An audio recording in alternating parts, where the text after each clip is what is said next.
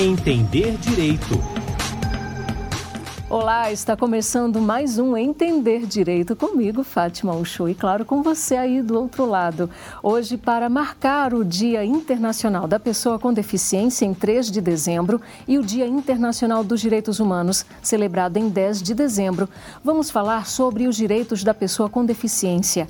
A Lei 13.146 de 2015, conhecida como Lei Brasileira de Inclusão ou Estatuto da Pessoa com Deficiência, tem o objetivo de assegurar em condições de igualdade o exercício dos direitos e das liberdades fundamentais da pessoa com deficiência para a inclusão social dela e em prol da cidadania. Para sabermos mais sobre esse assunto, vamos conversar com Marcela Fursti, advogada, presidente da Comissão de Direito Sistêmico da OAB do Distrito Federal, membro consultora da Comissão Especial de Direito de Família do Conselho Federal da OAB, conselheira seccional da OABDF e diretora sociocultural do IBDFAM, o Instituto Brasileiro de Direito de Família do Distrito Federal. Marcela Fursti, muito bem-vinda ao Entender Direito. Obrigada. Obrigada, Fátima. Para mim é um prazer estar aqui com vocês.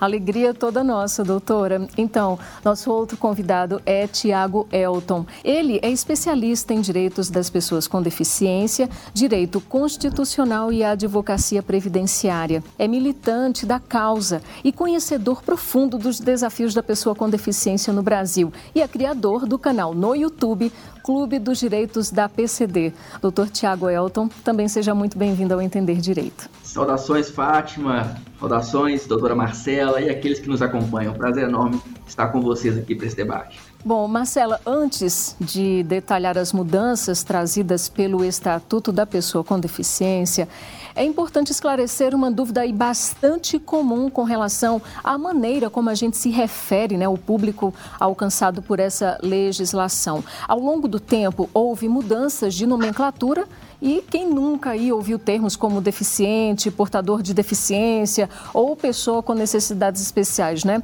Atualmente, a expressão mais comum é pessoa com deficiência. Como é que a gente pode explicar essas mudanças, Marcela Furst? Há algum embasamento jurídico legal para isso? É, Fátima, começar com essa pergunta é essencial, né? Assim, porque, na verdade, por exemplo, PNE, pessoa com necessidades especiais, é algo que nós ainda vemos, inclusive em placas de sinalizações em órgãos públicos ou privados. Mas houve essa alteração realmente, assim, já tem um bom tempo, na verdade, né? A Convenção dos Direitos da Pessoa com Deficiência da ONU já dispunha no seu artigo 1 falando tratando pessoas com deficiência são aquelas que têm impedimentos de natureza física, mental, intelectual, sensorial e explica um pouco mais. Aí vem a nossa é, nosso Estatuto da Pessoa com Deficiência, ou também chamada de Lei é, da Inclusão, que é a Lei 13.146 de 2015, que no seu artigo 2 também ela fala que considera essa pessoa com deficiência, aquela que tem impedimento de longo prazo, de natureza física, mental, intelectual, sensorial, e aí fala também sobre essa questão da interação com mais barreiras, enfim. Ele explica, né? Só que aí vem, por quê?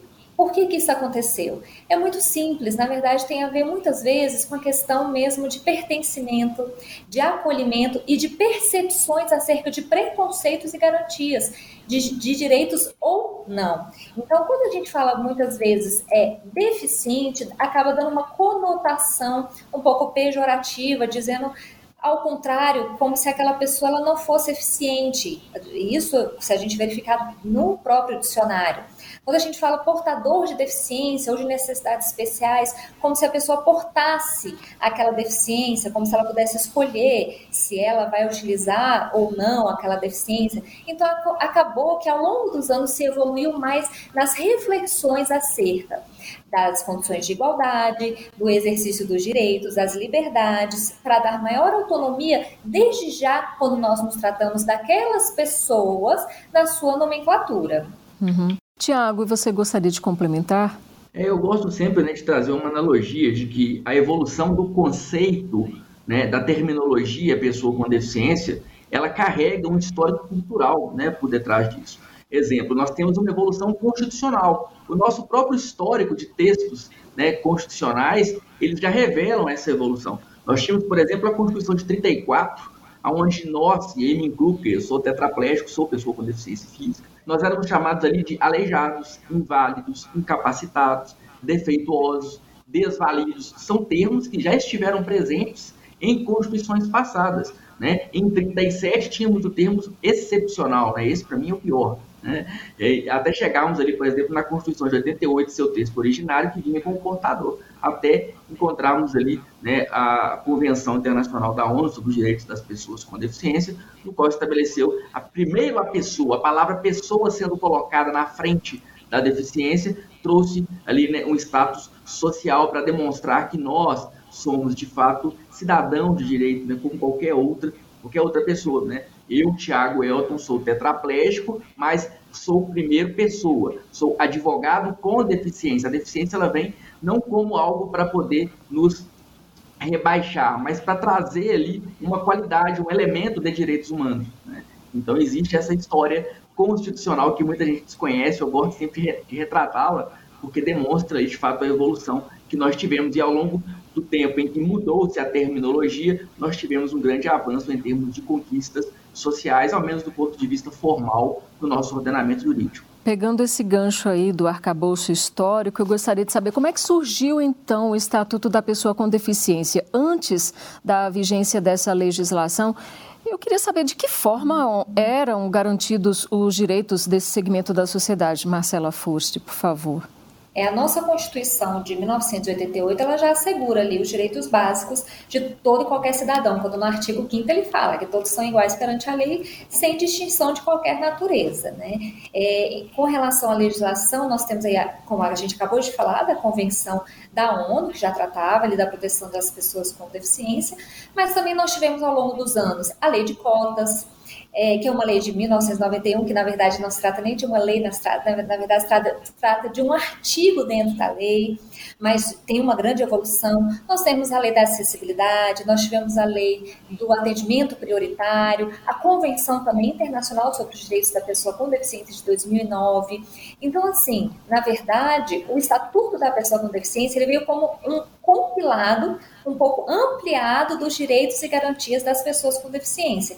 Mas é claro que ainda assim há lacunas a serem preenchidas que com a evolução e a discussão, a gente acaba por também precisar de novas leis que venham a complementar. Porque, por exemplo, como eu falei, a lei de cotas, a lei da acessibilidade, a lei do atendimento prioritário, elas continuam existindo. Então, elas são como uma forma de complementação, são leis que se complementam. Mas, na minha percepção, o Estatuto da Pessoa com Deficiência veio como um compilado mesmo de ampliação dos direitos e garantias das pessoas com deficiência. E à luz dessa legislação especial em vigor, o que é considerado então deficiência? A lei traz algum rol exemplificativo ou que seja taxativo sobre o que seria deficiência, Tiago? Então, Fátima, é, nós vivemos ainda o que eu chamo de um momento de transição acerca do próprio conceito. Né?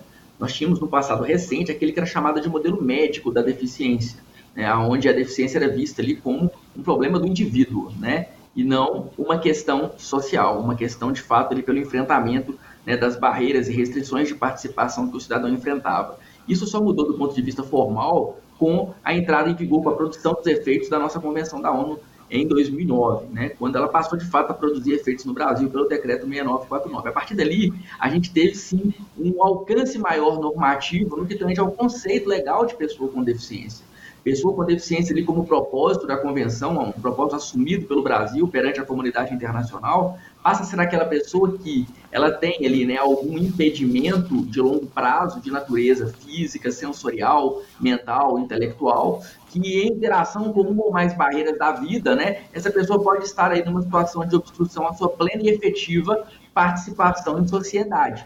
Né? Como corolário aí dessa norma internacional, nós tivemos a nossa lei brasileira de inclusão, que é tema da nossa conversa aqui hoje. Ela veio ratificando, ali, né, transformando ali aquele conceito que era um propósito na Convenção da ONU como regra geral. Né? E no nosso entendimento, isso tornou sim qualquer outra norma, é, seja federal, estadual, municipal, como rol exemplificativo no que tange à deficiência. A título de exemplo, nós temos o decreto 3298 de 99, que era o que disciplinava ali as hipóteses de deficiência, né? Mas, a rigor, o decreto 3298 de 99, ele traz parâmetros daquilo que podem ser ali impedimentos ensejadores de deficiência. Tá? Então não tem como o legislador prever, Fátima, né, todos os tipos de situações que podem colocar aquele cidadão né, é, em situação de restrição de participação social em razão dos seus impedimentos. Né? Então é necessário que tivéssemos uma norma ali né, com um alcance mais híbrido no sentido de contemplar de fato a realidade do cidadão. Lembrando que a própria LBI, né, a nossa, nosso Estatuto da Pessoa com Deficiência, ele traz no seu artigo 121 a regra de harmonizar todas os, todo, todo o arcabouço normativo que nós temos de direitos das pessoas com deficiência. Então, a LBI ela não veio para poder sair revogando tudo que já existia anteriormente. Pelo contrário, ela veio para poder harmonizar essas normas inclusive, em havendo qualquer conflito normativo, o comando legal é bem claro, prevalece a norma que for mais benéfica em favor da pessoa com deficiência. Né? É o indúbio pró pessoa com deficiência, é o que a gente defende. Então, sim, é um rol hoje exemplificativo, não há que se falar em rol taxativo de deficiência. Marcela, e então assim, essa rotulação de deficiência, né, rotulação entre aspas, ela deriva em mudanças no tocante aos direitos da pessoa com deficiência, não é isso? É, Fátima, sim. A avaliação da deficiência, como bem a legislação ela traz, é para que haja uma classificação. Então, ela não tem ali o um intuito, na verdade, de se trazer rótulos ou taxar, até para que haja uma discriminação, enfim, não.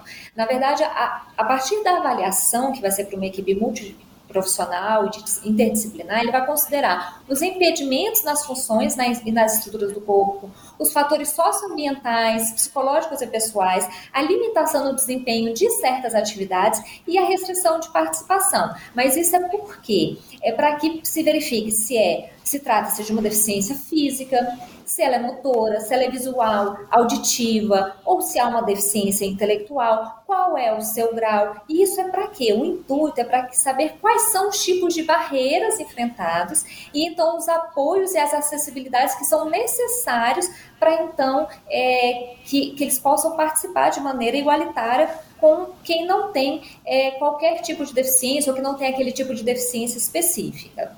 A gente sabe né, que até os dias de hoje as pessoas com deficiência elas sofrem discriminação. E segundo o Estatuto, o que é então considerado discriminação contra esse público, Tiago? Esse é um dos pontos fortes do nosso texto da LBI, porque ele veio para poder tirar essa dúvida né, da sociedade.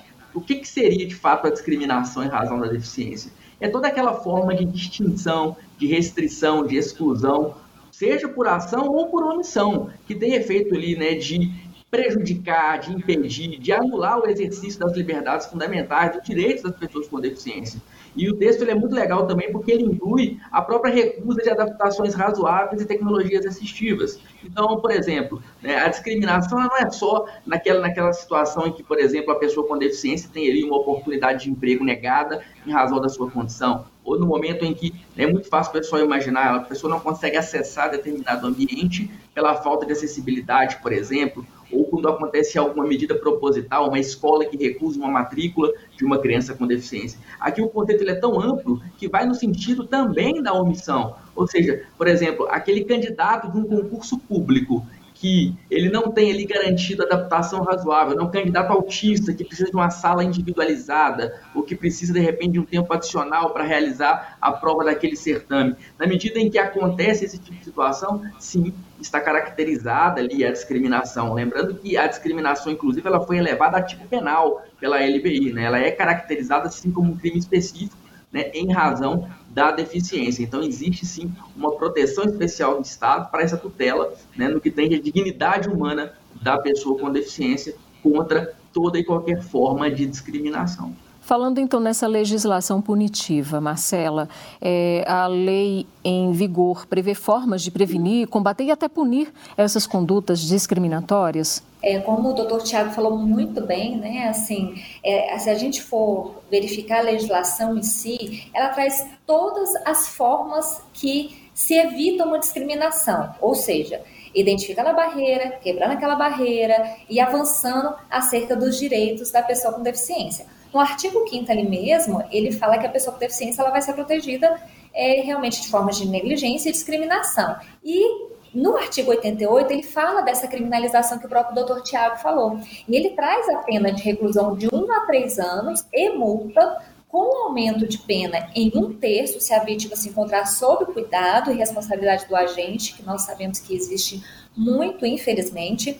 E se essa discriminação também for cometida por intermédio de meios de comunicação, como o doutor Tiago bem disse, às vezes a, é, a omissão, a falta da, da, da forma de acessibilidade ou até de uma é, publicação de qualquer natureza de forma discriminatória, a pena de reclusão pode ser maior de 2 a 5 anos também e multa. Né, com e também, quando se trata de meios de comunicação, com recolhimento dos, dos exemplares do material discriminatório e a interdição, seja quando for páginas de internet ou podcast, enfim. Ainda com você, Marcela, como a gente sabe, né, uma das prioridades elencadas pelo Estatuto da Pessoa com Deficiência é a ampliação da acessibilidade. Quais são as formas de acessibilidade ou as principais delas previstas nessa lei? É, Fátima, essa é uma pergunta muito importante, porque as pessoas geralmente falam, pensou em acessibilidade, geralmente elas falam que elas pensam em o quê? Em uma via, um transporte público, ou então elas pensam numa rampa de tátil, acesso, numa rampa de acesso, é sempre o básico e o mínimo né? Mas quando se trata é, do direito de garantir a pessoa com deficiência de viver de forma independente, com autonomia, a gente sempre ressalta isso, é como que aquela pessoa com deficiência vai viver com autonomia, ou seja, você identifica ali a deficiência dela, quais são as barreiras a serem retiradas, qual é a forma de acessibilidade, ou seja, quais são as principais da principal direito de ir e vir. Aí sim a gente tem que ver a questão dos transportes públicos, é, quando a gente vê também a, a, as vias públicas, elas estão é, para um cadeirante, para uma pessoa com deficiência visual, mas a gente também tem que falar da acessibilidade dentro da educação, dentro do mercado de trabalho, dentro dos meios de comunicação. Então, de modo geral, quando a gente fala de direitos humanos, voltado para acessibilidade, na sua forma ampla, a gente tem que falar, não só do direito de ir e vir, mas principalmente no acesso à educação, no mercado de trabalho e os meios de comunicação, pelas suas melhores formas, ou seja, tirando aquela barreira, colocando aquela acessibilidade, como por exemplo, nos meios de comunicação, as tecnologias assistidas, seja por é, Libras, seja pela livros e material didático também em braille, enfim, há várias formas, mas a gente sempre foca mesmo numa forma ampla e macro quando a gente fala de acessibilidade. Inclusive, esse nosso programa aqui tem intérprete de Libras para quem necessita dessa, dessa atenção maior. Né? Então, com, com relação ainda a essa questão de acessibilidade, é, Tiago, nós temos precedentes do STJ referentes a transporte público. Em um deles, a terceira turma manteve a condenação de uma empresa de Minas Gerais a pagar 25 mil reais por danos morais a uma pessoa com distrofia muscular progressiva. Os ministros avaliaram que a pessoa foi, entre aspas, negligenciada e discriminada na utilização de ônibus do transporte coletivo urbano. Então, Tiago, você acredita que julgados assim, eles incentivam, de certa forma, os setores público e privado a olharem ali com mais atenção, né, com mais preciosismo e a investirem na promoção da igualdade de acesso aos serviços oferecidos? Sem dúvida, Fátima. Essa é uma situação que merece tanta atenção do Poder Judiciário, que olha só, nós estamos discutindo aqui a respeito da LBI, Estatuto da Pessoa com Deficiência. É uma norma que tem 127 artigos.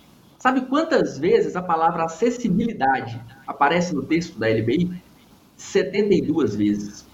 Quase que o texto inteiro, né? A gente tem ali referência a uma menção ao termo acessibilidade. E no que tange a afirmação do direito da pessoa com deficiência, junto ao Poder Judiciário, para fins é, de reparação civil, eu sou um eterno defensor aqui do caráter pedagógico do dano moral, se chegou até o Poder Judiciário a discussão, em regra, ou foi por falha na prestação do serviço executado pelo Executivo, ou houve fiscalização precária de quem deveria fiscalizar. Né? Hoje nós sabemos que as multas, infelizmente, elas são irrisórias, né? situações aí que envolvem a falta de acessibilidade, né? como o caso em comento de transporte público, elas acontecem diariamente em tudo que é campo desse Brasil. Né? Falo com propriedade, já, eu já fui vítima de falta de acessibilidade em transporte público.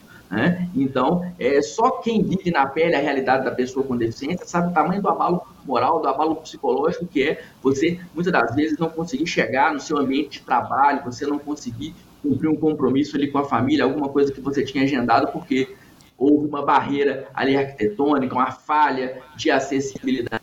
Então, nada mais justo do que é, em razão da falha de prestação do serviço, na falha de fiscalização de quem tinha o dever de fazer, que o Poder Judiciário se intervenha né, e que aplique né, o caráter indenizatório de forma é, satisfatória para que surta, de fato, o efeito pedagógico. Né? Então, esse precedente, sem dúvida nenhuma, é um precedente acertado e a cada vez mais nós temos visto a maturidade aí, até constitucional das cortes espalhadas pelo país, no sentido de reparar aí né, a violação sofrida pela pessoa com deficiência na sua dignidade por falta de acessibilidade.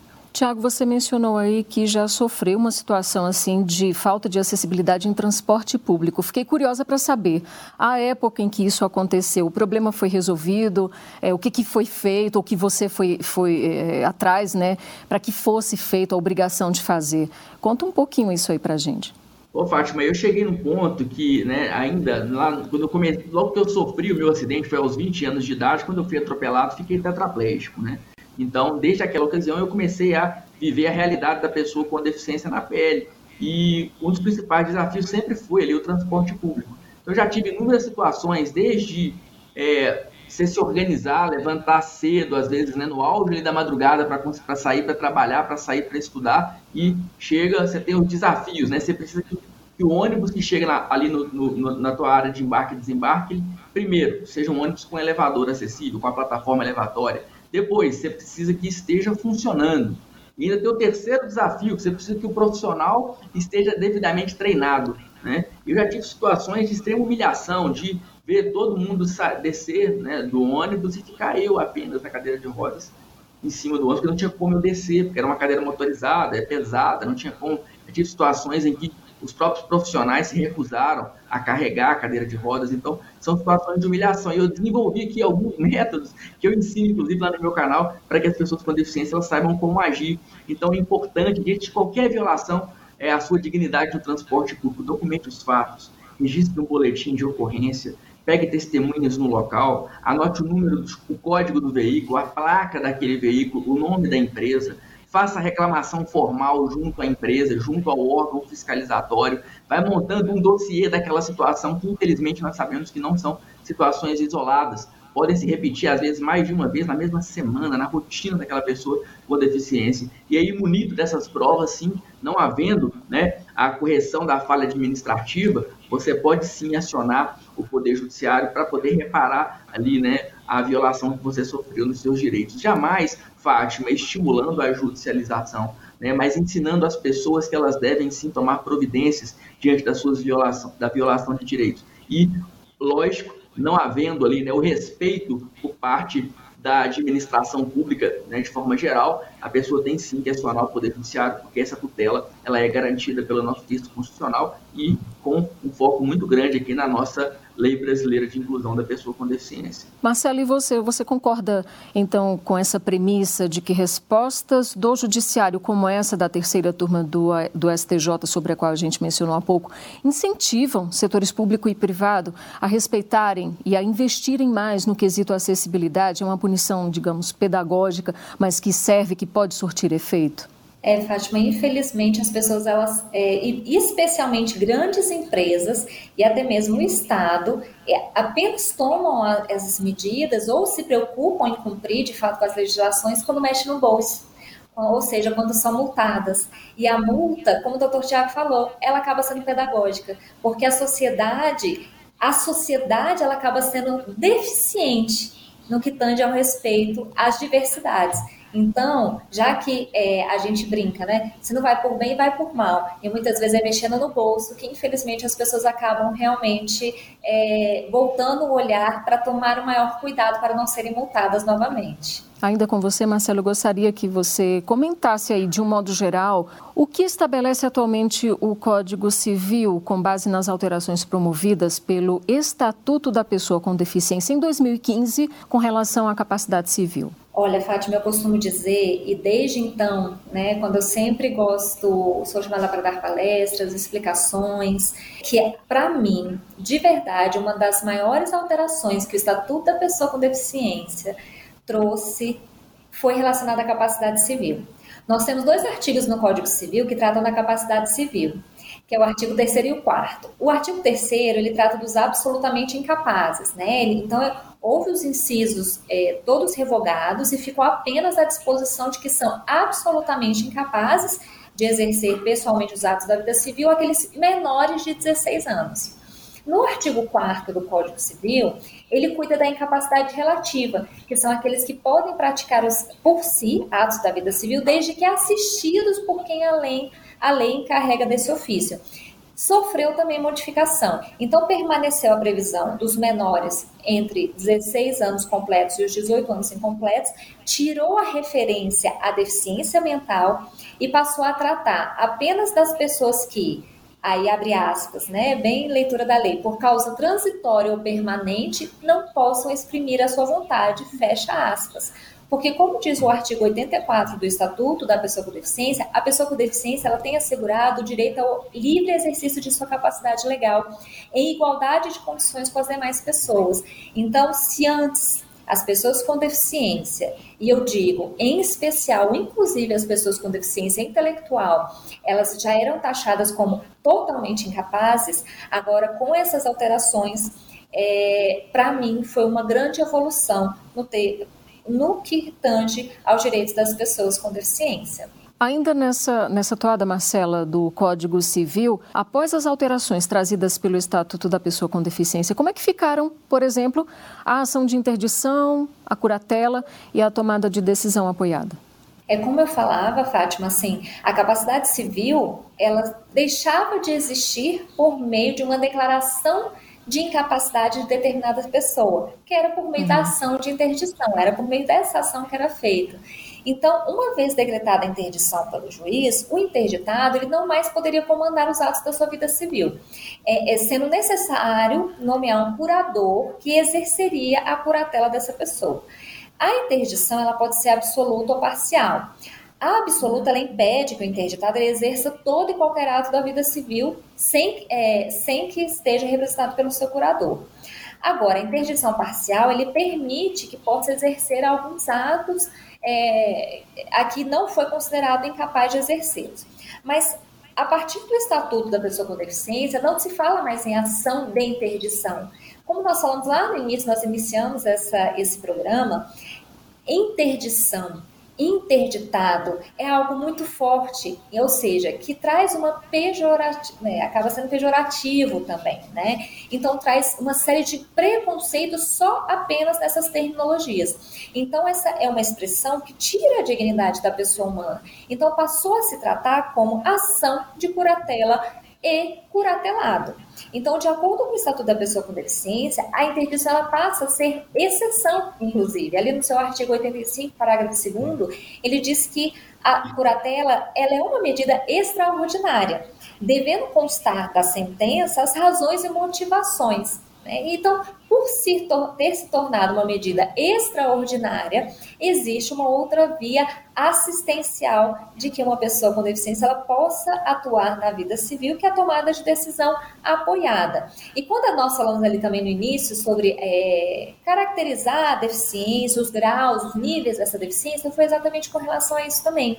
Se essa pessoa ela precisa de ser curatelada ou se ela pode se valer da tomada de decisão apoiada, que é um processo pelo qual a pessoa com deficiência, dotada de certo grau de discernimento, elege pelo menos duas pessoas idôneas com as quais mantenham vínculos, que gozem da sua confiança, que lhe ajudem a tomar é, decisões acerca de é, lembrando que é sempre de natureza patrimonial, negocial, nunca relativa ao próprio corpo, à sexualidade, ao matrimônio, à privacidade, à educação, à saúde, ao trabalho, ao voto, não. É apenas de natureza patrimonial e negocial. Ou seja, tirou essa total incapacidade, como eu falei, das pessoas com deficiência, relativizou, trouxe medidas mais é, é, valiosas que traguem, tragam realmente aquela questão de autonomia para as pessoas com deficiência.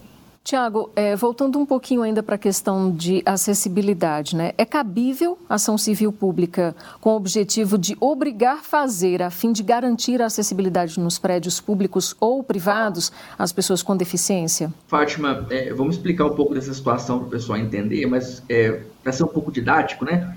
Caso que eu contei agora há pouco a respeito de situações de violação de direitos que eu sofri lá, na, lá, lá atrás são situações que me levaram a ir, né, enveredar para a área do direito, me motivaram ali a estudar, a ir para a área do direito, né, foi quando né, eu tive a oportunidade de ir para a faculdade, de estudar, de me dedicar, de me debruçar sobre esse conhecimento, a gente está aqui já há alguns anos aí de jornada, né, depois daqueles episódios de humilhação. Entretanto, não são todas as pessoas com deficiência que conseguem ter acesso a, esse tipo de oportunidade. E muita, muitas pessoas com deficiência, diante da falta de acessibilidade ali nos prédios públicos e privados, isso vai minando diariamente o psicológico daquele cidadão. E ele se sente num nível de desproteção muito grande. É, e é aí que entra o papel importante de quem? Do Ministério Público. Tá? O Ministério Público, ele é o titular, no caso aqui da ação civil pública, e um dos seus deveres né, é zelar ali pela tutela de interesses da pessoa com deficiência. E quando se faz a provocação acerca do cabimento da ação civil pública, em que pese existirem entendimentos aí diversos a esse respeito, né, no que tange a acessibilidade de prédios públicos e privados, porque muitas das vezes também vai ter envolvimento de normas ali municipais, de normas locais, né, mas é, eu entendo que, na medida que se falta acessibilidade comprovadamente e aquilo esteja causando ali danos morais ou patrimoniais a um número ali infindável de pessoas, né, de forma indistinta, ou seja, de modo que não seja individual e que não se trate de um direito disponível, nós temos sim a possibilidade, tá, de uma ação civil pública em defesa de quê? Do chamado interesse difuso e coletivo, né, para proteção do dano moral ou patrimonial, tá? Então, eu entendo sim que é legítimo aí o interesse de agir do Ministério Público, tá? Para poder mover a ação civil pública para garantir sim de acessibilidade, para a obrigação de fazer, inclusive, né, sobretudo em relação aos prédios públicos, porque não se pode admitir, né, que após todo esse poderio normativo que nós temos acerca do direito à acessibilidade no Brasil, ainda tenhamos que conviver com esse número enorme de violação de direitos aí, no que tange ao direito de às vezes, de ir e vir, de entrar numa repartição pública da pessoa com deficiência, né? É um absurdo. Então, fica aí essa, essa reflexão, né, acerca do dever do Ministério Público, pensando nos efeitos. Né? Não é todo cidadão que tem é, o acesso à oportunidade, vai ter o, o psicológico ali, né, estrutura, às vezes, familiar, para poder correr atrás dos seus direitos. E é por isso que justifica-se ainda mais a tutela é, protegida aí pelo Ministério Público, tá? Uhum. Bom, o Judiciário vem se preocupando com a acessibilidade, com essa questão de acessibilidade, não apenas no âmbito dos julgamentos, mas também vem adotando práticas que promovem esse direito. Um dos exemplos é a Resolução 230 do Conselho Nacional de Justiça, que orienta tribunais a se adequarem à Convenção Internacional sobre Direitos das Pessoas com Deficiência e à Lei 13.146, sobre a qual estamos nos referindo no Entender Direito de hoje. É, Marcela Furst, você poderia falar falar um pouco aí sobre essa resolução? Essa resolução 230 do CNJ, é, Fátima, ela orienta a adequação das atividades nos órgãos judiciários e serviços auxiliares às determinações da Convenção Internacional, então também ali incluindo de, posteriormente a Lei Brasileira de Inclusão, que é o Estatuto da Pessoa com Deficiência. E veja bem, é, é uma resolução para a promoção da inclusão, né? Ela determina a adoção de medidas para prevenir e eliminar as barreiras que nós temos falado aqui ao longo desse programa que sejam tanto arquitetônicas como de mobiliário, de acesso aos transportes, comunicação.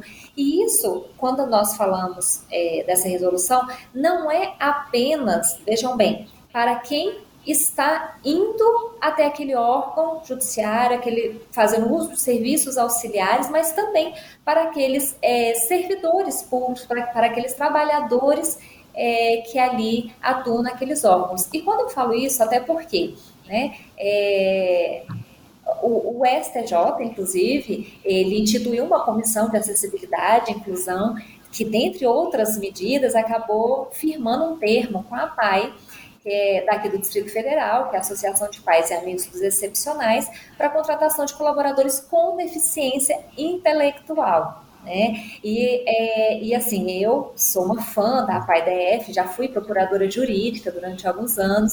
É uma organização não governamental, sem fins lucrativos, que atende jovens, adultos e idosos com deficiência intelectual, promovendo é, ações de educação profissional e inclusão no mercado de trabalho.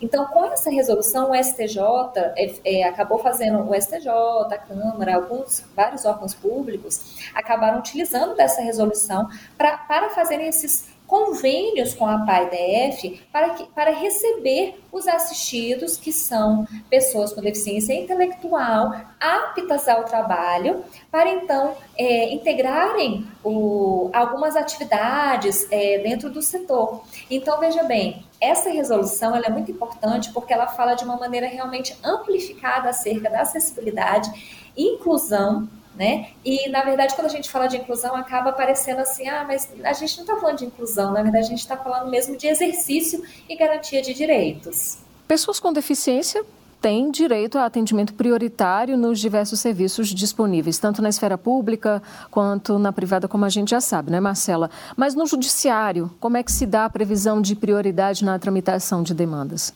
É, o artigo 9 do Estatuto da Pessoa com Deficiência, ali no inciso 2 ele fala, ele determina que a pessoa com deficiência ele tem direito a receber atendimento prioritário, sobretudo com finalidade de atendimento em instituições e serviços de atendimento ao público. Então, esse direito ele é assegurado também na tramitação processual e de procedimentos judiciais mas é preciso indicar e regressa essa prioridade. Então, na petição, né, a petição inicial, que é ali onde você inicia um processo, um procedimento judicial, é muito importante que você já coloque logo é, abaixo do encaminhamento para qual a vara competente, que você já coloque ali prioridade conforme a, a Lei 3.146 de 2015, é, em artigo 9 e aí dizendo sobre a tramitação é, relacionada a tanto a pessoa, o, o, o jurisdicionado, sendo uma pessoa com deficiência, né, para que tenha maior trâmite, mas eu também destaco, por exemplo, é, o advogado, que é uma pessoa com deficiência, que ele também pode pedir prioridade, muitas vezes, quando se trata de um julgamento em sustentação oral. Se há é, pedido de sustentação oral, ele pode chegar e pedir também essa preferência. É, só voltando um pouquinho, quando eu falei ali na petição inicial, você já pediu essa prioridade, também é importante que sinalizar com provas, né? Para que o juiz ele veja que aquela, o jurisdicionado ele tenha, é, se, se trata de uma pessoa com deficiência, é, por meio de laudos, de pareceres, para que então ele possa fazer o deferimento, então, também daquela prioridade dentro da, do processo mesmo de procedimento, não só porque quando a gente fala de atendimento ali na vara, de, de atendimento, não, mas até mesmo de andamento processual. Tiago, outra garantia prevista no Estatuto da Pessoa com Deficiência é o direito ao trabalho. O que é feito então para que essas pessoas tenham esse direito assegurado especificamente na iniciativa privada? E a propósito, há algum tipo de benefício para a empresa privada que contrata a pessoa com deficiência? Então, Fátima, existe uma proteção trabalhista de extrema importância para a pessoa com deficiência na lei brasileira de inclusão. Ao contrário do que muitas pessoas pensam, né, de que a única garantia do trabalho ali seria a lei de cotas, né, que nada mais é do que um artigo 93 ali isolado dentro da lei 8.213 de 91, a LBI ela traz ali né, três pilares acerca da proteção do trabalho da pessoa com deficiência: o pilar do ingresso, o pilar da permanência e o pilar da ascensão. Né? Então, o artigo 34 e 35 ali da LBI, eles visam justamente é, estabelecer ali, o combate a toda e qualquer forma de discriminação em relação à pessoa com deficiência, desde as etapas de recrutamento, seleção, exame admissional, até um texto que eu gosto muito, que é a própria vedação à exigência de aptidão plena da pessoa com deficiência para determinadas funções. A gente tem ali a garantia do emprego apoiado para a pessoa com deficiência, normalmente, né, instituto aplicável ali à pessoa com deficiência intelectual, né, de cunho moderado para grave, onde vai precisar ali né, de uma intervenção de um terceiro para poder fazer de fato a inclusão no local de trabalho, né, até a garantia ali de adaptações razoáveis, né, a garantia de medidas que forem necessárias, não apenas digo para o ingresso, mas para a permanência e ascensão da pessoa com deficiência. O nosso sistema hoje, né, no Brasil, ele é um sistema mais cunho repressivo, que eu até tenho as minhas críticas desse respeito, né? Hoje, a, as empresas, por exemplo, são fiscalizadas pelo não cumprimento e não bonificadas, de fato, né, é, por alguma coisa que elas tinham que fazer. Nada mais do que a obrigação da empresa, né, promover de fato a inclusão. Inclusive, eu entendo que o melhor benefício é para a própria empresa, no sentido de que a pessoa com deficiência, ela tem ali, né, é, digamos que ela tem, ela tem um poder ali, de fato, de, de, de ser parte ativa na equipe de trabalho, né, e querendo ou não, gera sim um efeito positivo. E aí, já descartando né, qualquer é, interpretação capacitista que se possa fazer a respeito da colocação da pessoa com deficiência no ambiente de trabalho, de fato, é, a presença da pessoa com deficiência ali, ela valoriza, sim, a inclusão, porque ela mostra para o empregador, né, que a pessoa com deficiência ela é capaz de executar aquela função. Muitas das vezes ela é contratada subestimada, às vezes como um número, como uma estatística, ela vai ter que ganhar o espaço dela ali no mercado de trabalho. Então a norma, ela existe justamente para quê? Para garantir o ingresso para garantir a permanência. Né? Agora, a ascensão da pessoa com deficiência, muitas vezes ela não acontece por causa da discriminação, por causa do capacitismo, por causa de, é, às vezes, o empregador, a equipe de trabalho não dá para a pessoa com deficiência a oportunidade que ela precisa. Entretanto,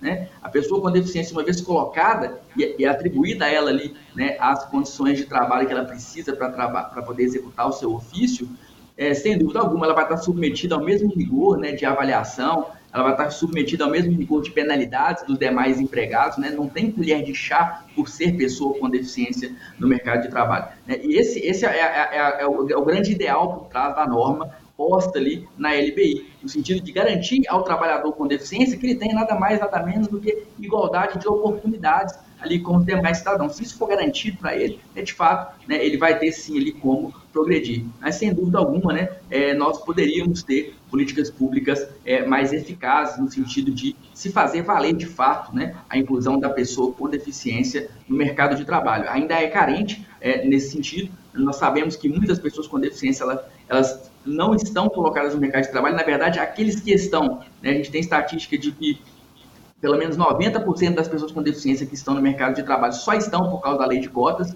Então, ainda que se haja uma crítica né, a respeito de se a lei de cotas ela é, eficaz ou não, sim, ela é, né, do ponto de vista de ingresso. Agora, para permanência e ascensão, a gente tem um longo caminho pela frente. Né? Falta, sim, muito, é, da, falta muito né, da credibilidade da pessoa com deficiência, da oportunidade de garantir para ela meios né, para que ela é, tenha esse progresso dentro da iniciativa privada. Agora, Marcela, falando aí da, do lado estatístico da coisa, né, como o Tiago mencionou há pouco, quanto ao setor público, há regras próprias para incluir pessoas com deficiência nos quadros de servidores. Qual seria, então, o cálculo a ser obrigatoriamente adotado? É, Fátima, só até fazendo um complemento, né, é, fazendo uma leitura ali, como o doutor Tiago falou, é, quando a gente falou ali até de mexer no bolso daquelas empresas de transporte público que são multadas, muitas empresas, infelizmente, muitas vezes, por tratar de uma multa pequena, preferem não contratar pessoas com deficiência, dizer que não há é, pessoas com deficiência devidamente capacitadas para é, uma vaga ou etc. E elas preferem realmente serem multadas, o que acaba realmente desestimulando e quebrando um pouco a lei de cotas que deveria ser mais ampliada, né? Infelizmente há muito que avançar ainda, né, doutor Tiago? Entrando na sua, na sua pergunta, Fátima, é a legislação para o, serviço, o setor público, ele já fala mais ali de um mínimo de 5 até 20% das vagas nos concursos públicos. E também traz uma previsão de adaptação das provas escritas e práticas, inclusive durante o curso de formação. Os critérios desse é, mínimo e máximo é, das vagas, na verdade, vai de cada órgão, vai de cada. É, é iniciativa do concurso público mesmo, mas eles acabam colocando como critério de é, 5 até 20% do total das vagas mesmo. Depende do número de vagas gerais também, essa porcentagem, não é isso? É, Exatamente. É com uhum. base na. É assim, o, total de vagas. Né? Isso, o total de vagas que é para ampla concorrência, aí vai entrar ali desse 5 até 20%, conforme o critério que a, a, aquele certame ele decida, mas sempre eles acabam colocando ali um mínimo de 5, ou a gente vê na prática também até 10% dessas vagas. É, vamos então agora falar um pouquinho dessa questão previdenciária. Tiago, quanto à aposentadoria, as pessoas com deficiência também se enquadram em alguma hipótese especial? Sim, Fátima. Né? As pessoas com deficiência, elas têm hoje uma modalidade específica de aposentadoria. Existe uma proteção especial que ela é voltada para o cidadão com deficiência e não é benefício, como algumas pessoas pensam, nem privilégio, não de fato uma proteção social, porque a pessoa com deficiência ela vai chegar assim ao final da sua vida laborativa, né, é, com um desgaste muitas vezes físico, psicológico, sensorial, às vezes maior do que o cidadão sem deficiência. E é por isso que vem a intervenção a legal nesse sentido, por força né, do nosso texto constitucional. Nós temos aí a Lei Complementar 142 de 2013, que estabelece ali né, as regras específicas de aposentadoria para a pessoa com deficiência. Hoje, é, o homem ou a mulher com deficiência, ele pode se aposentar sim ali, né, seja pela modalidade de tempo de contribuição da pessoa com deficiência ou pela modalidade de idade da pessoa com deficiência, né? E esse, essa modalidade ela permite sim, às vezes, a aposentadoria mais cedo, né, como algumas pessoas gostam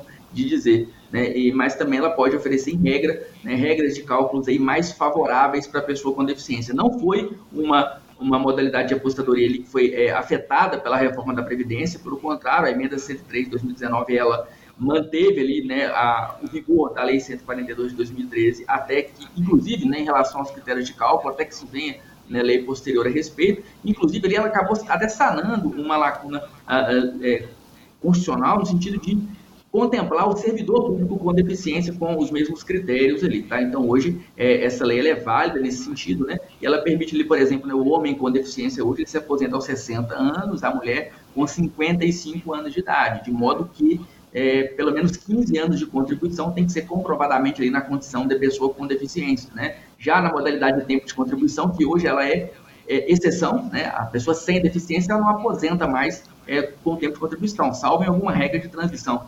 Mas já a pessoa com deficiência não independe da idade, tá? Se ela atingiu ali o tempo de contribuição e aí vale até o tempo sem deficiência, há uma regra de cálculo que a gente faz para poder é, aplicar um redutor, mas até o tempo sem deficiência é considerado também para essa modalidade. Vai variar de acordo com o grau da deficiência, seja leve, moderada ou grave, né? A lei ela vai dispor sobre o tempo de contribuição reduzido para essa pessoa, de modo que o homem com deficiência grave, ele tem que ter pelo menos ali 25 anos de contribuição, se a deficiência dele for moderada, vai ter que ter pelo menos 29 anos de contribuição, e se for uma deficiência leve, 33 anos de contribuição. De igual modo, a mulher, sendo uma mulher com deficiência grave, pelo menos 20 anos de contribuição, se for uma deficiência moderada para a mulher, ela vai ter que ter pelo menos 24 anos de contribuição, e se for uma deficiência leve, perceba, 28 anos de contribuição. Então, faz uma diferença enorme essa redução em termos de dignidade da pessoa com deficiência.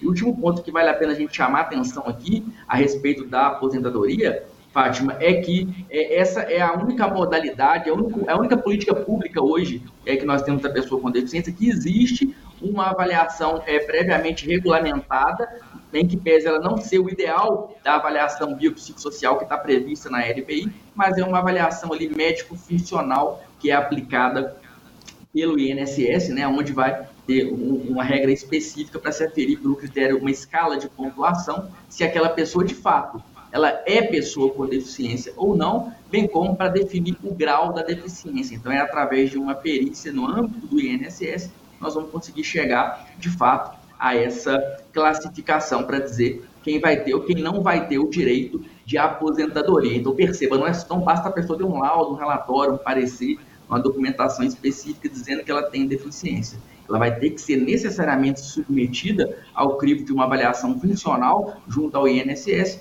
né, para garantir que ela tem ali a aposentadoria especial da pessoa com deficiência. Da mesma maneira, o servidor público ali no órgão é competente. Marcela, e quem compra um carro, né, um veículo nas condições de pessoa com deficiência, mas por acaso for pego dirigindo um carro convencional, essa pessoa pode sofrer algum tipo de sanção? E a propósito, né, como é que é feita essa compra e como se consegue adquirir um carro, comprar um carro na condição de pessoa com deficiência? É como o doutor Tiago ele, ele trouxe essa questão de é, declarar a deficiência, haver um rol taxativo é, de deficiência, é, é uma discussão que, com o Estatuto da Pessoa com Deficiência, vai se ampliando, se distanciando cada vez mais de que é necessário o caso concreto, e cada caso é um caso, porque muitas vezes uma é, barreira, uma deficiência, uma forma diferenciada de você poder participar em pé de igualdade com outra pessoa, acaba que é, retira o direito de uma pessoa pelo simples fato de não estar ali descrito como se como é ou não uma deficiência, né? Então, assim, é, essa questão da, da de adquirir o veículo por uma pessoa com deficiência ou até é, por se tratar de uma pessoa que assim, quem adquire o veículo é a pessoa com deficiência, mas muitas vezes não é ela quem vai dirigir este veículo, vai ser a pessoa que vai lhe dar o suporte. Então, ela tem que. É, existem os órgãos de trânsito que vão trazer, é, os DETRANS, que trazem ali quais são os documentos necessários, como o doutor Tiago fala do laudo, né, é, de comprovação da deficiência, etc. E aí, para que faça é, essa compra. E com relação a quem teve essa permissão para dirigir um veículo de categoria é, diferente, assim, porque constitui uma infração de trânsito e entra no artigo que fala da questão de dirigir veículo com permissão para dirigir de categoria diferente. Então, é pena de multa e retenção do veículo. Então, como a pessoa é, ela tem uma condição diferenciada é, para adquirir o veículo, para adquirir a habilitação especial, e quando ela for parada ali por alguma blitz, alguma coisa, e ela, e ela estar em um carro que não seja dessa condição especial, ela acaba entrando ali no Código de Trânsito é, Brasileiro que fala mesmo dessa questão de é, dirigir um veículo com permissão diferente da categoria da do veículo que você estava, que houve autorização. Então, pena de multa e retenção desse veículo. De um modo geral, eu gostaria de saber, na avaliação de ambos, quais foram os principais avanços alcançados a partir da entrada em vigor do Estatuto da Pessoa com Deficiência, de um lado, e os principais desafios de outro para a implementação desses direitos. Marcela Furst, por favor, gostaria de começar com você. É, Fátima, eu costumo dizer que muito se avançou, mas ainda muito que se avançar também. É preciso que a sociedade contribua mas para que as leis elas saiam do papel e tenham de fato uma real eficácia. Então, é, se aquelas previsões legais de acessibilidade, não preconceito, prioridades, dentre outras, elas para elas serem cumpridas, precisa então que a sociedade entenda e passe a praticar realmente essa questão é, para as pessoas com deficiência. Mas eu, como advogada familiarista, que sou, não posso deixar de apontar como um grande avanço para as pessoas com deficiência, especialmente com deficiência intelectual, é o livre exercício dos seus direitos ao próprio corpo, à família e ao planejamento familiar. É, uma pessoa com deficiência intelectual, por exemplo, com síndrome de Down, antigamente precisaria de uma autorização judicial para o casamento. Hoje não se existe de forma alguma mais a solicitação dessa autorização, porque essa pessoa com deficiência intelectual ela é livre para dispor do seu corpo, de ter um planejamento familiar e com direito ao casamento, à união estável e à família. Gostaria de ouvir então Tiago Elton, por favor. No que tange aos avanços, né, é, eu não posso deixar de mencionar de modo algum aqui o reconhecimento do cidadão com deficiência como parte ativa da sociedade.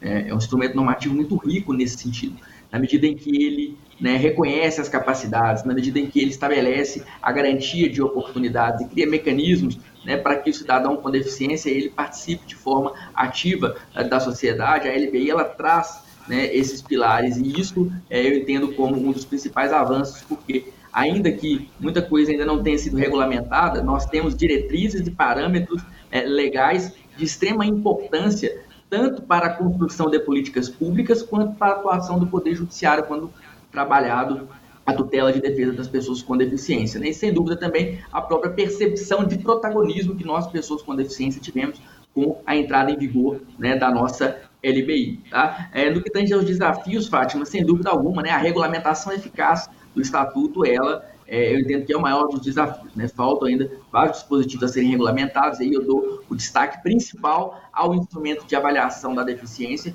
porque é, sem dúvida alguma, ali o coração da LBI, é o que vai colocar fim a diversos celeumas, a diversas situações de violação de direitos das pessoas com deficiência, né? E também ali, né, é, transcendendo a própria norma, é a própria o próprio desafio de mudança cultural, né? Cultura não se muda da noite para o dia, né? Isso acontece com o tempo, com medidas de inclusão efetivas, é, garantindo aí né, prioridade mesmo das agendas públicas, de um modo geral, dos entes federados, a fim de otimizar e fazer valer a lei brasileira de inclusão da pessoa com deficiência. E aí eu digo que não é só no sentido de ficarem replicando a LBI no, no âmbito da legislação local, não, mas no fato sim de sentar, de pensar, de colocar a pessoa com deficiência para dentro do debate, de entender a nossa realidade, né, e fazer valer ali políticas públicas de fato efetivas e que vão é, nos aproximar de fato da nossa dignidade, né? Entendo que esses são os principais desafios. Tiago, para a gente finalizar, como a gente já mencionou, você é criador do canal no YouTube Clube dos Direitos da PCD. Eu queria que você falasse um pouquinho então sobre o trabalho que é feito nesse canal para quem nos acompanha agora. Legal, Fátima. Já agradecendo esse espaço, né? É de extrema importância a gente chamar a atenção para o trabalho que é desenvolvido aí no canal. É um espaço educativo, informativo, né, que visa levar o conhecimento jurídico a respeito dos direitos das pessoas com deficiência de forma clara, simples e didática para qualquer pessoa entender. Seja para a pessoa com deficiência, para o familiar, seja para o operador do direito, para o estudante de direito, aquele que quer aprender, que quer se aprofundar no conhecimento a respeito das normas de direitos das pessoas com deficiência e também né, da forma como isso acontece na prática no mundo jurídico, né? Essa é a proposta ali do canal, o Clube dos Direitos da PCD, já convidando a todos aqueles que nos acompanham, né, para visitar o site, visitar ali o, o canal no YouTube e agregando valor para sua vida, entendendo que aquele conteúdo ali é relevante para se inscrever no canal né, e fortalecer o trabalho que ele é feito em comunidade para levar cada vez mais conhecimento e informação jurídica de qualidade para quem precisa e para a comunidade de fato interessada no assunto. Ok. E hoje você entendeu direito sobre o Estatuto da Pessoa com Deficiência. Nós conversamos com a advogada Marcela Fursti, a quem eu agradeço a participação, a disponibilidade e o tempo é, dedicado ao nosso programa de hoje. Marcela, muito obrigada. Eu que agradeço, agradeço sempre. Para mim foi uma honra estar com você para falar de um tema tão importante e um prazer conhecer o doutor Tiago. Agradeço também, então, a participação do advogado Tiago Elton. Tiago, muitíssimo obrigada pela conversa de hoje. Eu que agradeço pelo espaço, Fátima, prazer enorme estar contigo, com a doutora Marcela, e agradeço também a atenção de todos aqueles que nos acompanharam até aqui. Vamos juntos aí sempre em defesa dos direitos das pessoas com deficiência. É isso, pessoal. Antes de a gente encerrar, eu lembro a você que o Entender Direito está na programação da TV Justiça, da Rádio Justiça e no canal do STJ no YouTube e em podcast nas plataformas digitais de sua preferência. A gente se encontra. Entender Direito.